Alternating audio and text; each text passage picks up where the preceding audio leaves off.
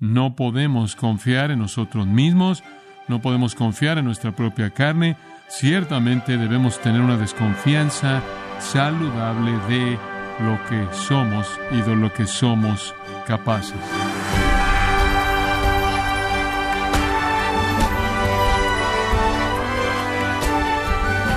Le saluda su anfitrión Miguel Contreras dándole la bienvenida a esta edición de Gracia a vosotros con el pastor John MacArthur. El científico y matemático Albert Einstein sabiamente dijo, es de gran alivio conocer las propias limitaciones. Y yo le pregunto, estimado oyente, ¿cuánto se conoce usted a sí mismo? ¿Sabe hasta dónde llegan sus propias fortalezas y debilidades? Bueno, hoy John MacArthur nos ayudará a conocer nuestras propias limitaciones conforme nos muestra la gran lección que el apóstol Pedro tuvo que aprender con respecto a su confianza en sí mismo, nos encontramos en la serie El drama divino de la redención, en gracia a vosotros. Abrimos en el capítulo 14 de Marcos y una porción de la escritura de los versículos 66 al 72, que es una profecía cumplida. De hecho, nuestro Señor predijo en varias ocasiones que esto pasaría y de hecho sucedió, tal como nuestro Señor de manera exacta predijo que pasaría. Es de hecho la negación de Cristo de los labios del apóstol Pedro, la negación de Pedro. Conforme abordamos este texto, quizás un contexto teológico sería útil para nosotros. La Biblia nos enseña que todos los hombres son débiles, que están caídos y son pecaminosos y están corrompidos, y que incluso lo mejor que pueden hacer delante de Dios es impío, corrupto y malo. Cuando venimos a Cristo y somos nacidos de nuevo, regenerados, hay una nueva naturaleza en nosotros, nuestros deseos han cambiado, nuestros anhelos, nuestras aspiraciones, nuestros amores han cambiado, pero tenemos que pelear contra la condición caída de nuestra propia carne que nos encarcela. Todo cristiano, entonces, que tiene un entendimiento correcto de su naturaleza, entiende que vivimos en un lugar muy peligroso. No solo el mundo que nos rodea, no solo la sociedad actual que nos amenaza, sino que vivimos como nuevas criaturas en una situación personal muy peligrosa, porque estamos contenidos dentro de nuestra propia condición caída. Ahí yace la lucha espiritual. Queremos ser honestos en eso, queremos ser directos en eso. No podemos confiar en nosotros mismos, no podemos confiar en nuestra propia carne. Ciertamente debemos tener una desconfianza saludable de lo que somos y de lo que somos capaces. ¿Por qué estoy diciendo todo eso? Porque no tener eso es colocarse incluso en mayor peligro. No desconfiar en usted mismo es colocarse en un lugar muy peligroso. Y esa es exactamente la experiencia de Pedro, uno de nosotros. Y no solo uno de nosotros, sino uno de los mejores de nosotros y ciertamente uno de los más privilegiados de nosotros, que pasó tres años caminando con el Señor y fue el líder de los apóstoles vamos a encontrarnos con nuestro conocido amigo Pedro y vamos a encontrar una lección muy, muy profunda en el peligro de la confianza en uno mismo. El peligro de la confianza en uno mismo. Comencemos en el versículo 66. Estando Pedro abajo en el patio, vino una de las criadas del sumo sacerdote, y cuando vio a Pedro que se calentaba, mirándole, dijo, ¿Tú también estabas con Jesús el Nazareno?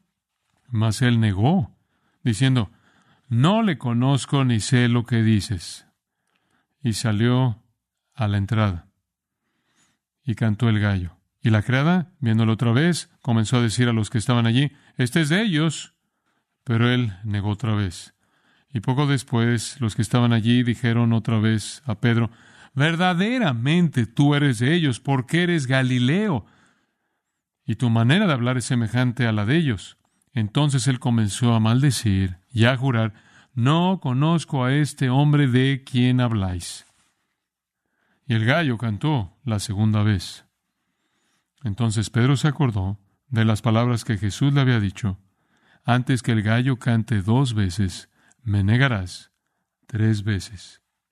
Y pensando en esto, lloraba. Esto es colosal. Este es Pedro. ¿Quién dijo, ¿a quién iremos tú y solo tú tienes las palabras de vida eterna? ¿Qué dijo, tú eres el Cristo, el Hijo del Dios viviente? Este es Pedro, el gran líder, el gran predicador. ¿Cómo puede esto pasar? Este es un creyente. Y esto no es tan solo un resbalón momentáneo. Sus negaciones, si usted piensa que pasan en un tiempo breve, no lo entiende. Sus negaciones son extendidas hasta dos horas. Y la primera fue una sorpresa, pero las siguientes dos fueron respuestas premeditadas, no solo una reacción involuntaria. ¿Cómo puede suceder eso? Eso puede suceder porque, mientras que somos nuevos en el interior, estamos encarcelados en nuestra carne caída y todavía es corrupta y pecaminosa y se protege a sí misma. Y eso es lo que le pasó a Pedro. Entonces podemos aprender lecciones cruciales de esta experiencia con Pedro y eso es lo que quiero que veamos. Primero veremos la historia, después hablaremos de sus implicaciones. La historia comienza con confianza necia, confianza necia. Y la historia realmente comienza la noche anterior. Esta negación ocurre entre la una y las tres de la mañana del viernes, al mismo tiempo en el que Jesús está teniendo este juicio legal ante Anás y Caifás. Pero fue la noche anterior, jueves por la noche, en el aposento alto, desde la puesta del sol hasta la medianoche, cuando estaban celebrando la Pascua Jesús y los discípulos y cuando instituyó la mesa del Señor, el servicio de comunión, fue en ese contexto, en ese aposento alto, ese jueves por la noche, que nuestro Señor vio a Pedro y dijo esto, Simón, Simón, aquí Satanás os ha pedido para zarandearos como a trigo. Satanás ha pedido permiso para ir en busca de ti de la manera de la misma manera en la que pidió permiso para ir en busca de Job. Y voy a dejar que vaya en busca de ti porque quiero probar, como probé con Job, que la fe salvadora nunca puede ser quebrantada sin importar lo que pase. No obstante, esta va a ser una gran prueba para ti. He orado por ti que tu fe no falte. Pedro dice, Señor, dispuesto estoy ahí contigo, no solo a la cárcel, sino también a la muerte. Y Jesús le dijo, Pedro, te digo que el gallo no cantará hoy antes de que tú niegues tres veces que me conoces. Una tentación satánica, y él negaría a Cristo y lo haría tres veces. Retomamos la historia aquí, en el versículo 66. Estando Pedro abajo en el patio. Ahora permítame solo darle algo de la escena aquí. Lo arrestan, lo amarran a Jesús. Los discípulos se dispersan Judas se fue hace tiempo, pero los otros once se dispersan, como Zacarías 13:7 predijo que lo harían, y huyen. Y huyen. Jesús es llevado bajo arresto a la casa de Anás a la una de la mañana. Es en este ambiente, adentro de la casa, que le pertenece a las familias homosacerdotales en las que las negaciones de Pedro se llevan a cabo. Ahora Pedro está adentro.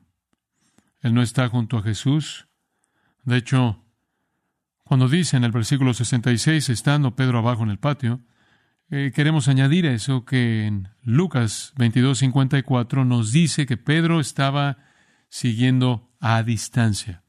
Él dejó que entrara Jesús, que el resto de la gente entrara, él se aparece después.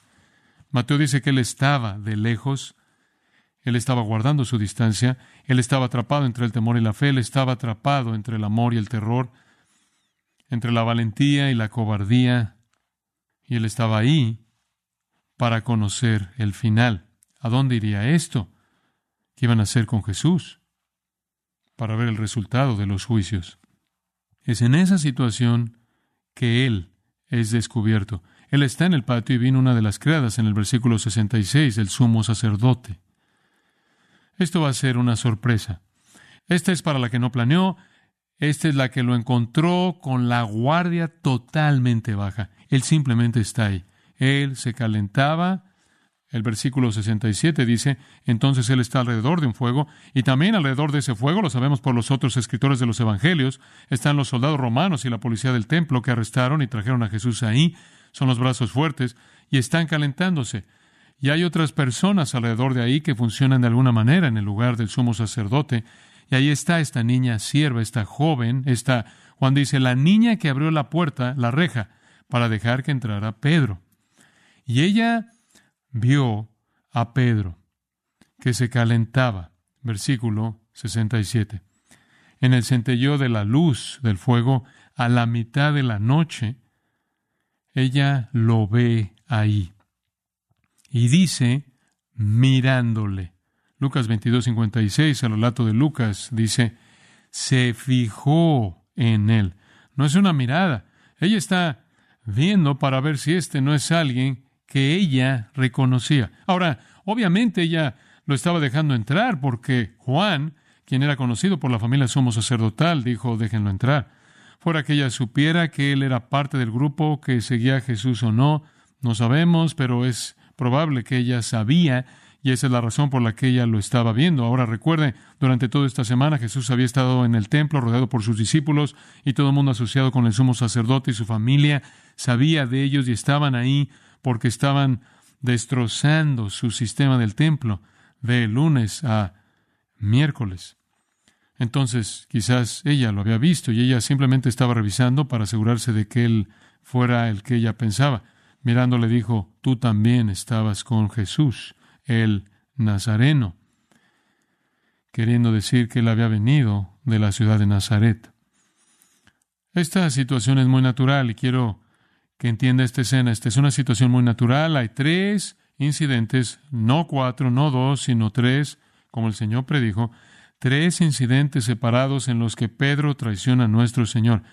Pero en cada incidente no asumimos que la naturaleza secreta de este registro aquí es todo lo que había. Las preguntas podrían ser habladas de dos o tres maneras, otros podrían participar y añadir sus matices al asunto, y eso explicaría por qué, conforme usted compara las respuestas en Mateo, Marcos y Lucas y Juan, algunas veces hay más de una respuesta. De hecho, en este caso dice que Pedro lo negó y dijo una cosa. Si usted lee Lucas, Lucas dice que él dijo, no soy lo cual significa que hubo una pregunta diferente para la que no soy fue su respuesta. Entonces, hay grupos de personas alrededor que lo confrontan en tres ocasiones y en tres ocasiones él niega al Señor. Creo que esta fue la sorpresa. Creo que este fue el paráptoma. Creo que este fue el tropiezo. Creo que esto es, él no esperaba que esto viniera. Aquí es en donde su carne realmente es vulnerable porque no espera esto. La palabra juperetes es usada en empleados que no son nadie en un sentido legal, en un sentido de autoridad.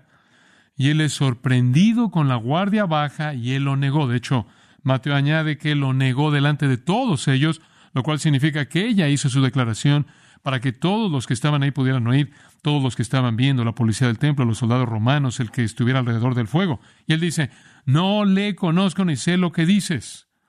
Es Juan, de hecho, quien añade, él dijo, no soy. Entonces, quizás la pregunta vino de una segunda manera, eres uno de sus discípulos.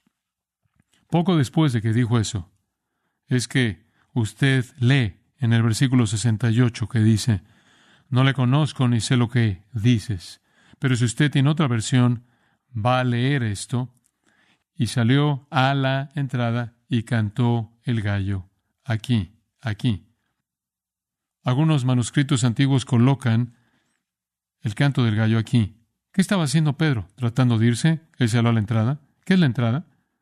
Ese es el vestíbulo, podría ser un tipo de palabra vieja arcaica, es el corredor. Es el corredor que lleva de regreso a la calle. Está oscuro. Está fuera del fuego que centella, lejos de la gente, en el corredor, en el pasillo que lleva afuera. Él tiene que irse.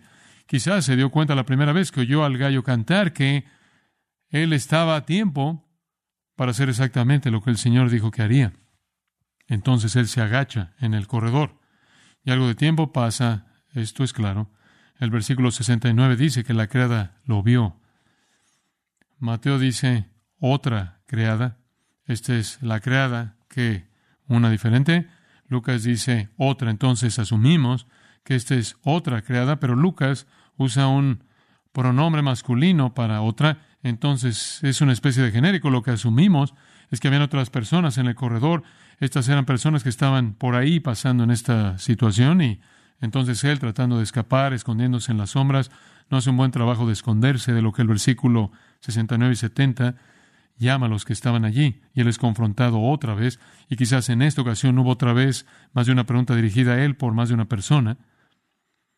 Pero la criada que lo vio comenzó a decir a los que estaban allí, este es de ellos, este es de ellos, escondiéndose aquí en el corredor. Pero él negó otra vez, versículo 70. Él negó otra vez. Y Mateo dice que él lo negó delante de todos ellos. Él lo negó otra vez. Y si usted lee Lucas, Lucas dice que él dijo, no soy uno de sus seguidores. Mateo dice, no sé de qué estás hablando. Su segunda negación quizás es incluso una negación más intensa y ahora él ha tenido algo de tiempo para pensar en eso, pero realmente está atrapado. La segunda negación no es una paráptoma, no es un tropiezo, ahora es premeditada. Él está metido en profundidad en esto, realmente metido en profundidad. Mateo dice que este acusador, uno de sus acusadores en esta segunda ronda, dijo, este hombre estaba con Jesús Nazareno. Y Mateo dice, Pedro con juramento lo negó, con un juramento. Juro que es la verdad. Hago un voto de que es la verdad. Usted pensaría en este punto que probablemente se ha abrido de ahí, pero no lo hace. Se queda. Y versículo 70, véalo, y poco después, poco después. Lucas dice como una hora. Otra hora pasa. Él todavía está allí en la noche queriendo ver el final, queriendo ver cómo va a terminar. Y quizás él oyó los gritos de blasfemia que han salido de las bocas del Sanedrín contra Jesús. Pero él todavía está ahí. Y los que estaban allí, esta es la tercera vez, versículo 70, dijeron otra vez a Pedro, verdaderamente tú eres ellos porque eres Galileo. ¿Cómo sabían que era Galileo? ¿Tenía un gafete? No. Mateo 26, 73 dice, tu manera de hablar te descubre. Él tenía un acento galileo. Identificaron su acento. Eres Galileo. Y por cierto, la persona que dijo eso, verdaderamente tú eres de ellos. Juan 18, 26 dice, era un pariente de Malco, el que perdió su oreja y recibió una nueva. Y ahora Pedro tiene que subirle incluso más. Entonces en el versículo 71 él comenzó a maldecir y a jurar, no conozco a este hombre de quien hablas. Maldecir y jurar. Maldiciones continuas saliendo de su boca. ¿Qué quieres decir con maldecir? Pronunciando una maldición sobre sí mismo si está mintiendo. Él literalmente jala hacia abajo la mano de Dios sobre su propia cabeza si está mintiendo. Digo, así es como los humanos se conducen, ¿no es cierto?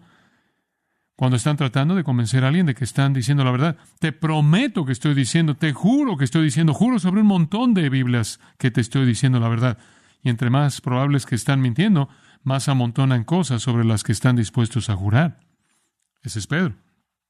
Está mintiendo, él sabe que está mintiendo, pero pronuncia maldiciones sobre sí mismo si está mintiendo, y él jura por todo lo que usted puede jurar. Entonces, en primer lugar, una mentira a una niña, después aumenta mentiras a varias personas, otra niña y otro en una forma masculina, refiriéndose quizás a una pareja y los que estaban allí, y ahora una corriente de maldiciones y una corriente de juramentos él realmente ha tocado fondo. No conozco a este hombre de quien habláis. ¿Cómo podía él decir eso? Y el versículo 72 dice, el gallo cantó la segunda vez, y todo lo que el Señor le había dicho se había cumplido. El Señor no hizo que pasara, el Señor sabía que pasaría y pasó porque Pedro no estaba listo, no estaba preparado, no tenía que pasar, pero el Señor sabía que pasaría porque Pedro no estaba preparado. Confianza atrevida, confianza necia llevó a cobardía fallida. ¿Cómo pasa esto? ¿Cómo pasa esto? ¿Qué lleva esto? Permítame darle las lecciones. Muy bien. Número uno, él se jactó demasiado. Se jactó demasiado. Confianza en sí mismo. Él era fuerte. Él era el hombre de hombres. Él podía enfrentar cualquier cosa, seguir a Cristo a cualquier lugar. Y eso fue incrementado por sentimientos cálidos de afecto hacia Cristo. Él se jactó demasiado, demasiada confianza en su fortaleza, demasiada confianza en su carne. En segundo lugar, él escuchó muy poco. Él escuchó muy poco. Jesús le dijo, y le dijo, y le dijo. Este es un gran peligro que te está esperando. Satanás quiere zarandearte. Me vas a negar. Y él menospreció todas esas advertencias. Él no tomó seriamente la palabra del Señor. Él ignoró la palabra de Cristo. Él rechazó advertencias y reprensión. Peligroso. Él se jactó demasiado, escuchó muy poco. Y en tercer lugar, oró muy poco. Él se durmió en la reunión de oración. El Señor dijo en el jardín, velad y orad para que no entréis en tentación. Él había enseñado en la oración de los discípulos, oren así, no nos metas en tentación, mas líbranos del mal. Él debería haber estado despierto y orando en lugar de estar durmiendo. Él oró muy poco. Él omitió el deber espiritual. Él omitió el depender del poder divino. Y un impulso hacia abajo de su propia carne lo arrastró al foso de la cobardía. Se jactó demasiado, escuchó muy poco, oró muy poco. En cuarto lugar, actuó demasiado rápido. Él reaccionó sin considerar la voluntad del Señor, tomó una espada, comenzó a moverla por todos lados. Él estaba fuera de línea con el plan de Dios, él estaba fuera de línea con el propósito de Dios, él fue impulsado por sus propios impulsos carnales, él quería ser un héroe de sí mismo, él quería incrementar su reputación, él quería afirmar su confianza en sí mismo. Esto es simplemente más de su soberbia. Él eh, se jactó demasiado, él escuchó muy poco, oró muy poco, actuó demasiado rápido y siguió demasiado lejos. Él habría estado mucho mejor si hubiera cruzado el patio y hubiera estado junto a su Señor. Ese siempre fue el lugar más seguro. Él huyó con los demás, él siguió de lejos, él es curioso pero no valiente. Él hizo concesiones, él estaba allí alrededor del fuego y ahora está atrapado. Él estuvo ahí por suficiente tiempo se sentó con los hombres en el fuego, queriendo mezclarse para que nadie supiera quién era. Y fue su deseo por mezclarse lo que fue la concesión. Él siguió demasiado lejos. Bueno, las implicaciones prácticas de eso son tan importantes. Usted debe seguir de cerca, usted debe mantenerse cerca. Se jactó demasiado, escuchó muy poco, oró muy poco, actuó demasiado rápido, siguió demasiado lejos y como resultado cayó demasiado bajo. La hora más oscura en la historia humana, la hora del infierno, Jesús siendo juzgado, a punto de ser ejecutado, y Pedro no es un rival para las fuerzas del infierno.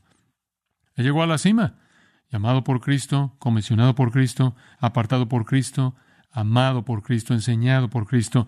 Se le dieron las llaves del reino, se le concedió, se le delegó poder milagroso para curar a los enfermos y echar fuera demonios, líder de los doce, predicador privilegiado, y aquí aterriza en el foso de la irreverencia, negando al Señor mismo que él confesaba.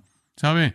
Podríamos entender si fuera otro Judas y simplemente saliera y se ahorcara en cobardía decepcionada. Pero este no es un Judas. Judas desde el comienzo era un diablo. Este es un creyente. Su fe no va a faltar. Su confesión faltó, su valentía faltó, su fe no faltó. Porque dice que Pedro recordó, versículo 72, como Jesús le había dicho, antes que el gallo cante dos veces, me negarás tres veces, y pensando en esto lloraba. Él fue restaurado. El final de la historia está en Juan 21, solo brevemente. Después de la resurrección, Jesús se encuentra con los discípulos en Galilea y desayunan. Jesús le dijo a Simón Pedro, muy bien, Pedro, ¿me amas más que estos? Él le dijo, sí, Señor, tú sabes que te amo. Él le dijo, apacienta mis corderos, sé mi pastor. Volvió a decirle la segunda vez Simón, hijo de Jonás, ¿me amas? Pedro le respondió, sí, Señor, tú sabes que te amo. Le dijo, pastorea mis ovejas. Le dijo la tercera vez, Simón, hijo de Jonás, ¿Me amas? Pedro se entristeció de que le dijese la tercera vez, ¿me amas? Y le respondió, Señor, Tú lo sabes todo, tú sabes que te amo. Jesús le dijo, apacienta mis ovejas. Él le dio una oportunidad de confesar su amor por cada vez que negó a Cristo. Tres veces, tres veces, para tres veces. Esa es la restauración de Pedro. ¿Pudo ser restaurado? Oh sí. Y él se puso de pie el de Pentecostés y predicó un gran sermón y tres mil se convirtieron y volvió a predicar y otra vez decenas de miles estaban convirtiéndose en Jerusalén y después se sentó y escribió primera de Pedro y escribió acerca de cómo las pruebas que son pruebas de fuego, primera de Pedro 1, 6 al 9, prueban su fe. Cuando usted pasa por el peor colapso de cobardía en su vida espiritual y su fe no falta, es la prueba de que su fe es el tipo de fe que permanecerá hasta que Cristo aparezca.